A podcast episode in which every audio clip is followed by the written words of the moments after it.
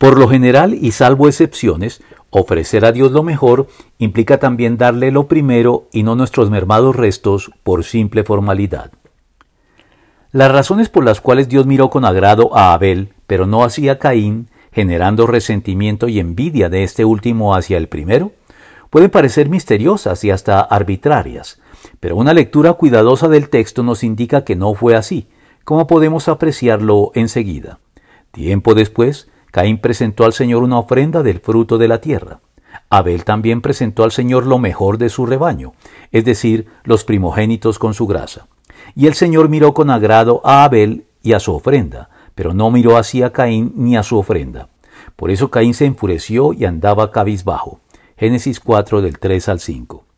Caín, en efecto, presentó, por lo que puede leerse entre líneas, una ofrenda del fruto de la tierra descuidada y sin esmero, como quien cumple y nada más,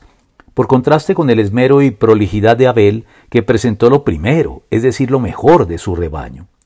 Pero además de este detalle que explica el agrado de Dios con Abel y su desagrado con Caín,